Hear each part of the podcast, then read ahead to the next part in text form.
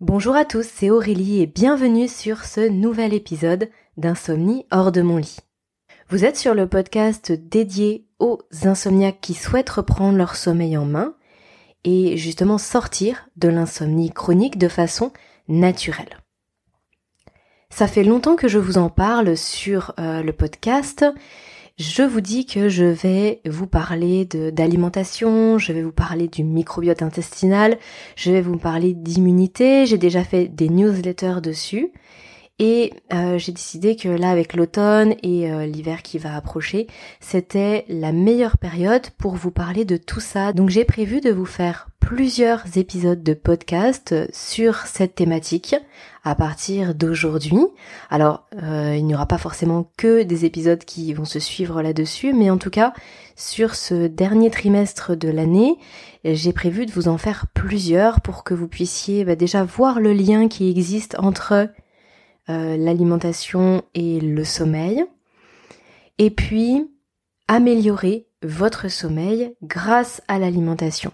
Comprendre comment ça marche et ensuite avoir les bons réflexes et mener les bonnes actions pour que ça puisse vous aider à sortir de l'insomnie chronique. Bien sûr, comme je le répète souvent, ce n'est pas juste cet élément-là même si c'est un élément qui est extrêmement important, l'alimentation, qui va d'un seul coup en un claquement de doigts vous faire sortir de l'insomnie chronique, mais en tout cas, c'est un des leviers à activer. Hein, c'est ce qu'on voit sur le podcast, c'est qu'il y a plusieurs, je dirais même il y a plein de leviers à activer pour sortir de l'insomnie chronique il y a plein d'axes sur lesquels on peut agir et interagir. Et du coup, c'est en mobilisant toutes nos connaissances et en menant plusieurs actions en synergie qu'on arrive à un résultat qui est, euh, qui est la sortie de l'insomnie chronique. Alors bien sûr, on pourra en reparler euh, ultérieurement. J'ai prévu de vous en parler, de savoir qu'est-ce que vraiment ça signifie sortir de l'insomnie chronique. Mais voilà, c'est pas le débat aujourd'hui. Euh, on aura l'occasion d'en rediscuter par la suite. Donc pour ce premier épisode sur la thématique de l'alimentation au sens euh, large, très large, euh, j'ai décidé de vous parler de trois erreurs qui sont très communément faites par les personnes qui souffrent de manque de sommeil, qui sont en dette de sommeil, euh, que j'ai faites moi également, en tout cas j'en ai fait deux sur les trois dont je vais vous parler aujourd'hui. Et donc, forcément, si je vous dis que ce sont des erreurs, c'est parce que ça a des répercussions sur le sommeil. Ça peut soit fatiguer encore plus l'organisme, soit empêcher de sortir de l'insomnie chronique. Euh, même si parfois ce sont des choses qui sont intéressantes à faire, mais à partir du moment où déjà on a mis un pied en dehors de l'insomnie chronique, où on va mieux, où on a moins de dettes de sommeil. Vous allez comprendre tout ça dans quelques minutes euh, quand on va rentrer dans le vif du sujet. Donc je vais vous parler aujourd'hui des boissons, des boissons que j'appelle anti-sommeil, que sont notamment le café et l'alcool, pour ne citer qu'elles.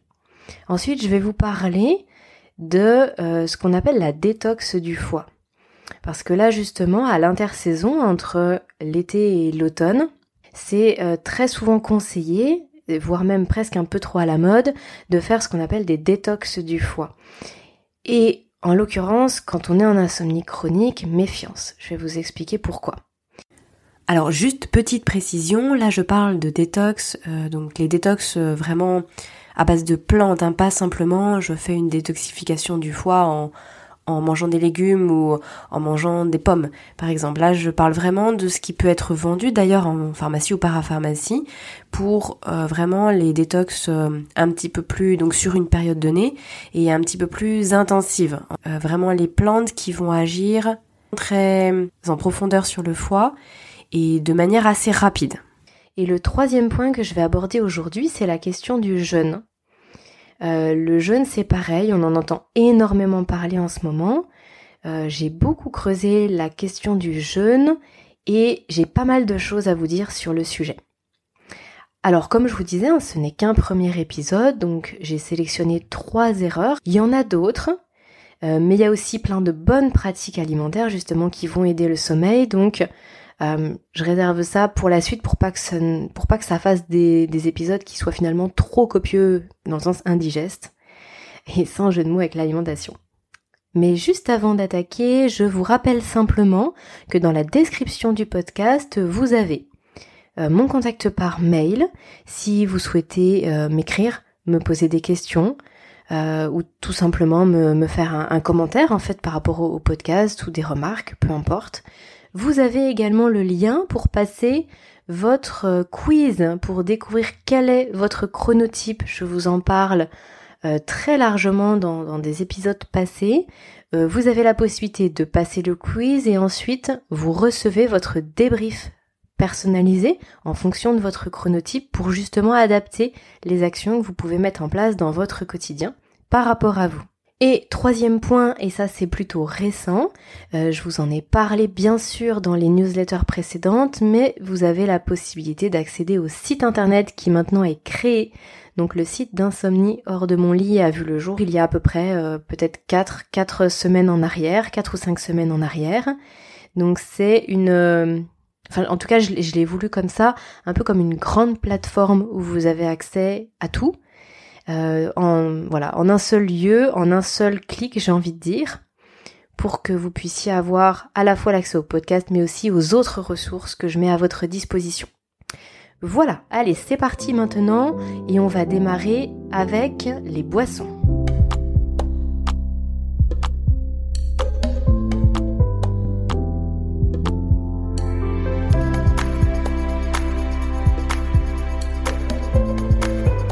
Le café, je les appelle les boissons anti-sommeil.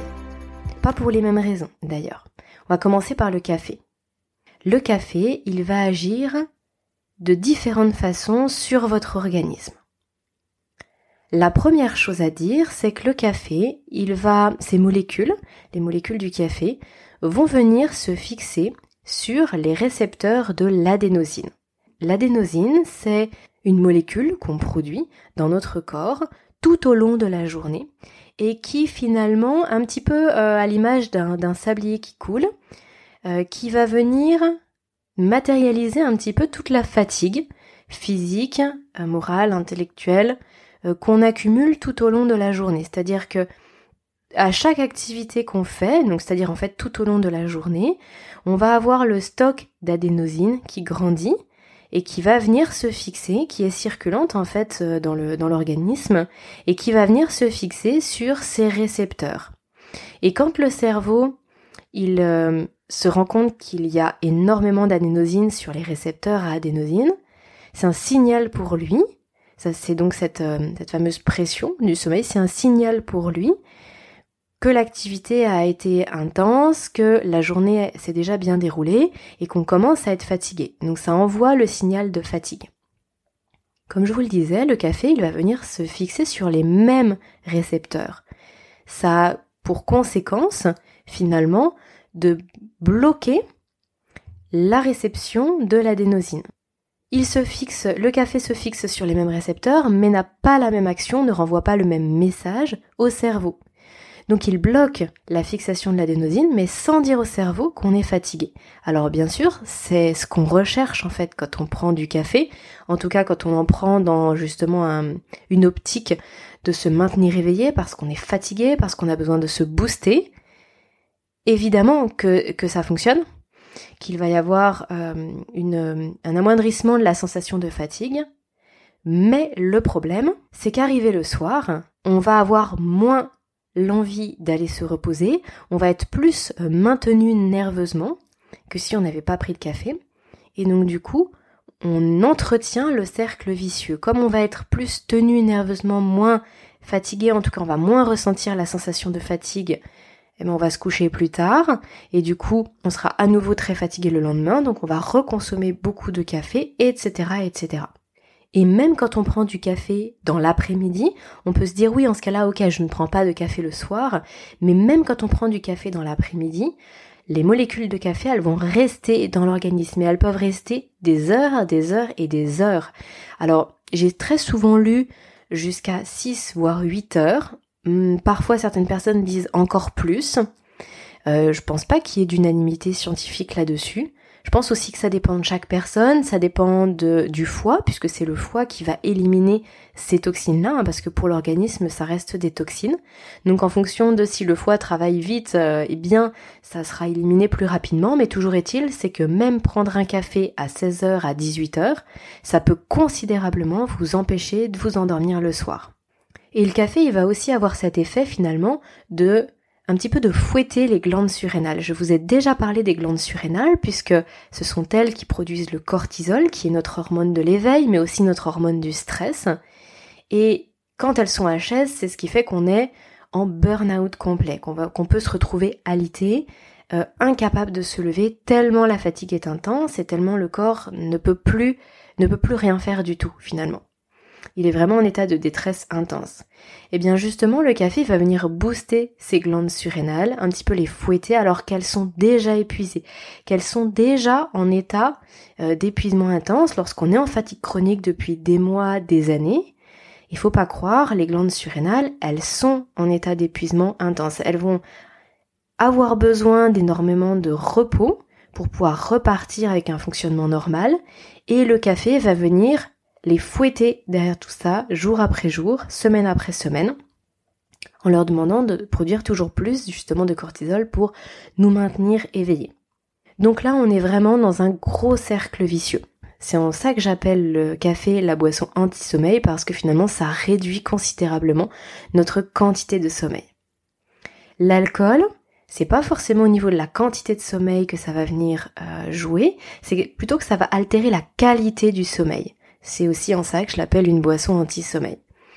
La qualité du sommeil, pourquoi? Parce que euh, les études ont, montré que la consommation d'alcool en soirée, certes, euh, semblait favoriser l'endormissement, mais par contre, allait pratiquement supprimer ou en tout cas réduire considérablement la phase de sommeil paradoxal.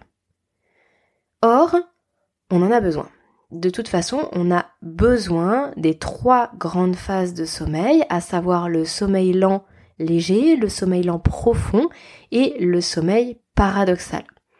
Le sommeil paradoxal, il aide à euh, fixer au niveau de la, la, mémoire, mais il aide aussi à mieux gérer ses émotions.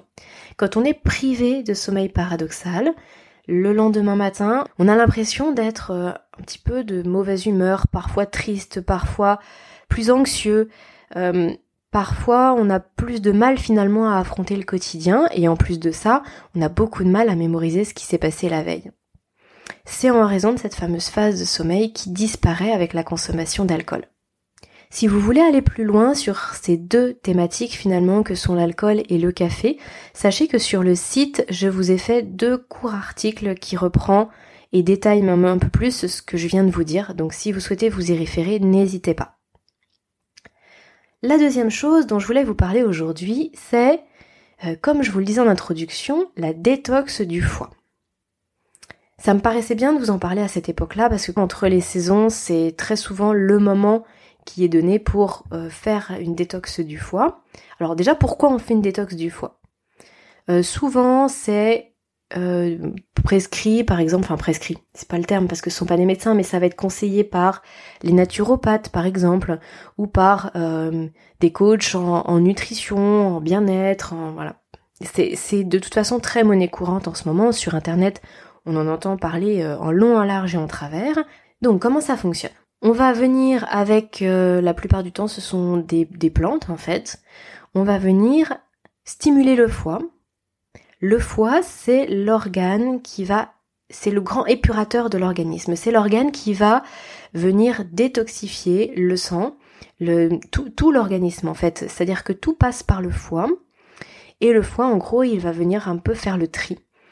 Mais il a beaucoup de travail, énormément de travail. On produit des déchets, donc qui sont des déchets endogènes, mais il y a aussi tous les déchets exogènes. Donc il y a toute la pollution qui se retrouve dans notre organisme, il y a tous les produits toxiques, les polluants, les produits chimiques, il y a tout ce qu'on ingère par l'alimentation, et aussi par exemple les métaux lourds, ça je les ai pas cités. Bref, il a un travail monstre. Et d'ailleurs, je vous ai déjà parlé du foie parce qu'il y a une grande partie de son activité qui se fait la nuit. Et c'est pour ça que parfois quand on surcharge trop le foie avec euh, beaucoup de graisse, avec euh, une, on va dire une hygiène de vie qui n'est pas propice, en tout cas qui est décalée par rapport à ce que le foie euh, peut faire, eh bien tout simplement il surchauffe et ça peut créer des réveils nocturnes, des bouffées de chaleur, etc. Bref, donc, pour venir un petit peu détoxifier l'organisme, on va venir là à nouveau fouetter un petit peu le foie, comme je vous le disais pour les glandes surrénales juste avant. On va venir fouetter le foie en lui demandant de, de s'activer un petit peu, de faire encore plus de job que d'habitude pour euh, bah, tout simplement épurer un peu plus l'organisme. Alors dans le cadre de certaines diètes, c'est préconisé, mais comme je vous le dis, c'est aussi, ça peut être aussi, bah, par exemple pour euh, régler certains problèmes de peau, ça peut être aussi pour justement être un peu plus en vitalité. Donc ça veut dire que pendant peut-être trois semaines, un mois, on va venir prendre certaines plantes qui ont une action très forte sur le foie et qui vont le stimuler. Sauf que quand on comprend ça, on se dit que effectivement, euh, chaque organe qu'on va surstimuler, euh, qu'on va fouetter, qu'on va venir activer alors qu'on est déjà en fatigue très sévère, que nos organes sont déjà extrêmement épuisés de par le manque de sommeil, de par l'insomnie chronique, ça va demander un effort qu'on ne peut pas forcément fournir. Ça va demander à notre organisme un effort qui est parfois trop important. Et en plus de ça, le fait de stimuler comme ça le foie, ça veut dire qu'il va libérer encore plus de déchets et de toxines dans l'organisme, ce qui peut nous affaiblir et ce qui peut être ingérable par les autres émonctoires que sont les intestins, la peau, les poumons et les reins. Donc attention. La détox du foie, je pense que c'est quelque chose qui a vraiment du sens et effectivement, pour retrouver de la vitalité, je pense que une ou deux fois par an, c'est très bien de prendre soin de ces émonctoires, parce qu'en détox, il n'y a pas que le foie, il y a les autres émonctoires aussi. Mais attention lorsqu'on est en fatigue intense. Et c'est toujours pour ça qu'il faut que vous pensiez à bien adapter tout ce que vous pouvez entendre autour de vous, des conseils qui peuvent être, qui peuvent être tout à fait pertinents, mais bien les adapter à vous et à votre situation parce que le métabolisme et l'organisme d'une personne qui est en épuisement très sévère, très intense, ne va pas du tout être le même, ne va pas fonctionner, ça ne va pas fonctionner de la même façon que pour une personne qui est en pleine vitalité. J'ai fait cette erreur-là, justement, avant de d'entreprendre une quelconque démarche pour sortir de l'insomnie. C'est-à-dire que j'avais été voir une naturopathe euh, à l'époque qui m'avait finalement mal conseillé. En tout cas, j'allais la voir en lui disant que j'avais des gros gros troubles du sommeil, des gros problèmes pour dormir et que j'étais en insomnie euh, très très importante depuis des années et des années. Elle m'a évoqué le foie, comme quoi c'est peut-être ça qui me réveillait la nuit. Ok, je l'entends. Mais du coup, elle a eu ce réflexe de me dire ben, on va agir sur le foie sans prendre finalement mon état d'épuisement en compte. Moi, ne connaissant pas ce fonctionnement, j'ai pris l'information, j'ai fait la détox, et en fin de compte, je me suis retrouvée très très fatiguée derrière, encore plus, si toutefois c'était possible. C'est vrai qu'on a toujours l'impression qu'on peut pas être plus fatigué, en fin de compte, si. Ça n'a pas du tout eu l'effet escompté, dans le sens où mon organisme n'était pas prêt pour ça. N'était vraiment pas prêt. J'étais dans une, euh, j'étais en grande difficulté, j'étais dans une phase de fatigue très prononcée, et en plus de ça, avec des éléments extérieurs qui ne me permettaient de toute façon pas de mettre beaucoup de choses en place à ce moment-là, et eh ben je me suis retrouvée euh, à plat, complètement à plat. Donc, en soi, comme je vous dis, je pense que c'est quelque chose de très intéressant, mais attention dans quel contexte vous le faites. Attendez d'avoir cheminé peut-être un petit peu plus en fonction de, là où vous en êtes actuellement, bien sûr, hein, mais attendez d'avoir retrouvé un petit peu de vitalité. Attendez en tout cas d'avoir les bonnes clés et d'être capable de pouvoir les utiliser. Parce que bien sûr, il suffit pas de savoir pour ensuite sortir d'une situation difficile dans laquelle on est. Mais il faut connaître les leviers activés et ensuite il faut être capable de les activer. Tant que ça c'est pas fait, tant que vous n'avez pas l'impression d'avoir assez cheminé vers un sommeil plus serein, patientez avant de faire une détox du foie, quelles que soient les raisons qui vous animaient pour le faire finalement. Parce qu'effectivement, même si c'est par exemple une perte de poids, bah, ça peut toujours attendre quelques mois de plus. Ou alors, il y a d'autres façons aussi de faire. Ce n'est pas la seule, euh, la seule euh, méthode pour atteindre ces objectifs-là. J'ai ensuite eu l'occasion d'échanger avec d'autres euh, praticiens en médecine naturelle, on va dire, d'autres naturopathes par exemple, qui m'ont effectivement confirmé que c'était pas forcément la meilleure démarche à adopter, que c'était trop précoce par rapport à ma situation et qu'il faut être vraiment très prudent avec ça. Et dans mes recherches, c'est ce que j'ai pu trouver. Donc à la fois de par mon expérience et de par d'autres euh, d'autres professionnels et d'autres lectures que j'ai pu avoir par la suite, je vous conseille d'être vigilant par rapport à ça. Le troisième point, troisième et dernier point d'ailleurs pour cet épisode, c'est le jeûne. Finalement, le jeûne, c'est euh, en substance exactement la même chose que ce que j'ai dit pour la détox du foie. Le jeûne, c'est en soi quelque chose de très très intéressant.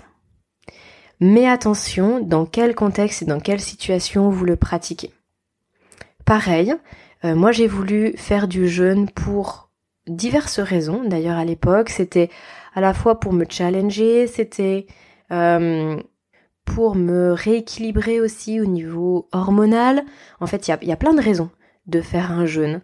Euh, je ne sais pas si vous connaissez un petit peu cette thématique du jeûne. On entend beaucoup parler du jeûne intermittent, notamment dans le domaine du sport, mais il y a plein de choses derrière le, fait de jeûner.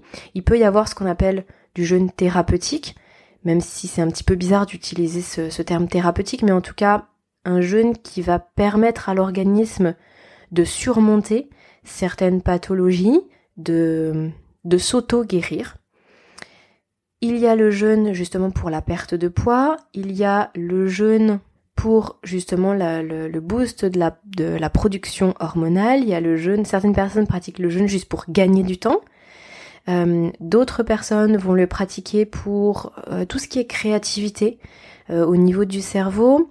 À partir du moment où le cerveau il est dépourvu de glucose, hein, qui est son carburant premier, et où on va passer en cétose, c'est-à-dire qu'on va utiliser les matières grasses pour fournir de l'énergie et notamment pour nourrir le cerveau. Chimiquement c'est différent, mais du coup le résultat sur le cerveau est différent aussi. Et il y a beaucoup de personnes qui se sentent beaucoup plus créatifs et intellectuellement beaucoup plus en éveil à partir du moment où ils sont en période de jeûne que lorsqu'ils mangent. Et aussi, il y a cet aspect euh, fatigue, dans le sens où le système digestif demande énormément d'énergie. Donc quand on mange, Certes, on apporte de l'énergie au corps, on apporte du carburant, mais on le fatigue énormément aussi.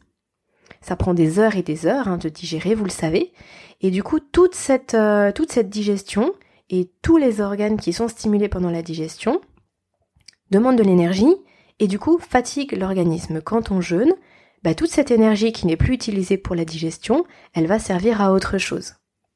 Et donc toutes ces raisons de jeûner sont très très intéressantes, autant les unes que les autres. Hein. Il y a même des sportifs de haut niveau qui vont jeûner avant des compétitions importantes et puis seulement remanger peut-être euh, dix jours avant.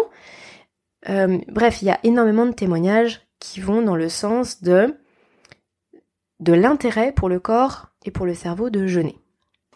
Maintenant, quand on est en insomnie chronique, quand on est en état d'épuisement, le jeûne euh, et surtout si on parle de jeûne sec, c'est-à-dire sans boire du tout, même pas d'eau, enfin sans boire d'eau du coup, c'est un stress pour l'organisme. Et tout stress pour l'organisme signifie hausse du cortisol et euh, situation d'anxiété finalement, donc ce qui va nuire aussi au sommeil.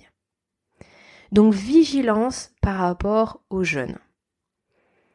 Quand on est habitué à jeûner et que après, pour X ou Y raison, on se retrouve dans des situations d'insomnie, des, périodes d'insomnie, probablement que là, ce n'est pas du tout un problème de jeûner. Dans le sens où le corps il est déjà habitué. Ça ne va pas être une source d'anxiété, une source de stress et un stress interne pour le corps. Mais lorsqu'on n'est pas habitué, ce n'est pas en période d'insomnie qu'il faut commencer à se dire je vais faire deux ou trois jours de jeûne. Parce que ça va être beaucoup trop pour l'organisme, ça va être un stress beaucoup trop important. Et surtout, comme je l'évoquais juste avant, en fait, le schéma métabolique, il change à partir du moment où on est en jeûne. On ne va plus avoir, on ne va plus utiliser le, le glucose, mais on va passer dans un autre schéma où on va utiliser les graisses. Et donc ça, ça demande aussi une période d'adaptation. Donc quand on n'a jamais jeûné, se mettre à jeûner par exemple trois jours alors qu'on est en insomnie sévère sur le moment, c'est à mon sens, encore une fois, une très mauvaise idée. Ça va beaucoup plus vous fatiguer que vous aider. Par contre, il peut y avoir une alternative intéressante en attendant que vous soyez un tout petit peu plus en vitalité, que vous ayez, comme je le disais précédemment, que vous ayez euh, retrouvé euh, le chemin d'un sommeil plus serein, et justement là de pouvoir euh, jeûner sans trop se poser de questions, ça va être de moduler ce que vous vouliez faire au niveau du jeûne. Je m'explique. Il y a plusieurs façons de jeûner. On a vu qu'il y avait plusieurs raisons de jeûner, mais il y a aussi plusieurs façons de jeûner. J'ai évoqué le jeûne intermittent. Le jeûne intermittent, ça va être, je dis grossièrement, vous mangez le soir à 20h, c'est votre dernier repas. Le prochain repas, ce sera à midi du, lendemain.